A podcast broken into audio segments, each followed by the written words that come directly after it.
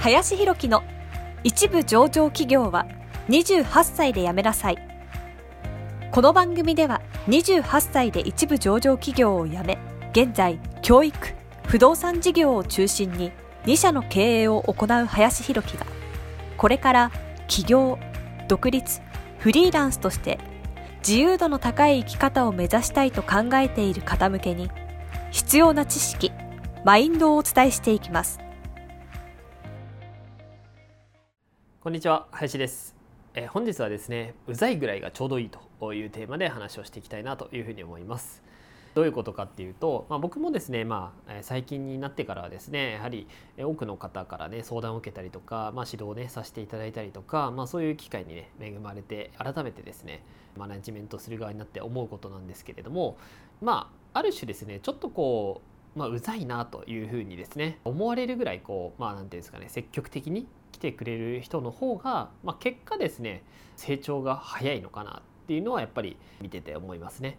どうしてもそこで遠慮をしがちになっちゃって、まあ、相手のねもちろんことを考えてとかもちろんねそのタイミングとかどこまでね行くかっていうのは、まあ、考えなきゃいけないところなんですけど、まあ、皆さんが思っているよりかはおそらくですね言っても怒られないというかむしろそういうのをね評価してくれるっていう人も結構いるんじゃないのかなというふうには思います。でじゃあ実際にですねこうこの人とね関わりたいなとかこの人から学びたいなというふうな人が現れた時に多分多くの人は話を聞いて終わっちゃうと思うんですね。でもそこで一歩もし何かあれば一緒に手伝わせてもらえませんかとか一緒にね仕事させてもらうことはできませんか何かちょっとでもいいんで手伝わせてもらえることないですかというその一言をね言えるかどうかとかそこでねこうプッシュできるかどうかみたいなところが、まあ、ちょっとした先にねつながっていくかどうかの差にもなってくるのかなというふうには思ったりとかもします。なのでですねまあもしかしたらこれ言ったらうざいんじゃないかなとか嫌われるんじゃないかなとかそれでね嫌われたらまあしょうがないっていうところもあるのでそれでね何もないぐらいだったらかけてみるっていうことが結構大事なんじゃないかなというふうに思いますんで、まあ、是非ね消極的な方っていうのはね一歩踏み込んでその人にですね行ってみるというのをね心がけて見てもらえたらいいんじゃないかなというふうに思います。ということで本日はうざいぐらいがちょうどいいとというテーマで話をさせていただきました。ありがとうございました。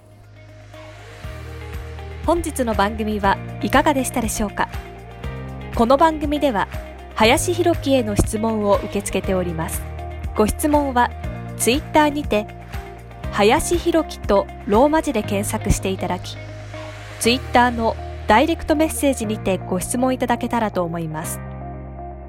たくさんのご応募お待ちしております。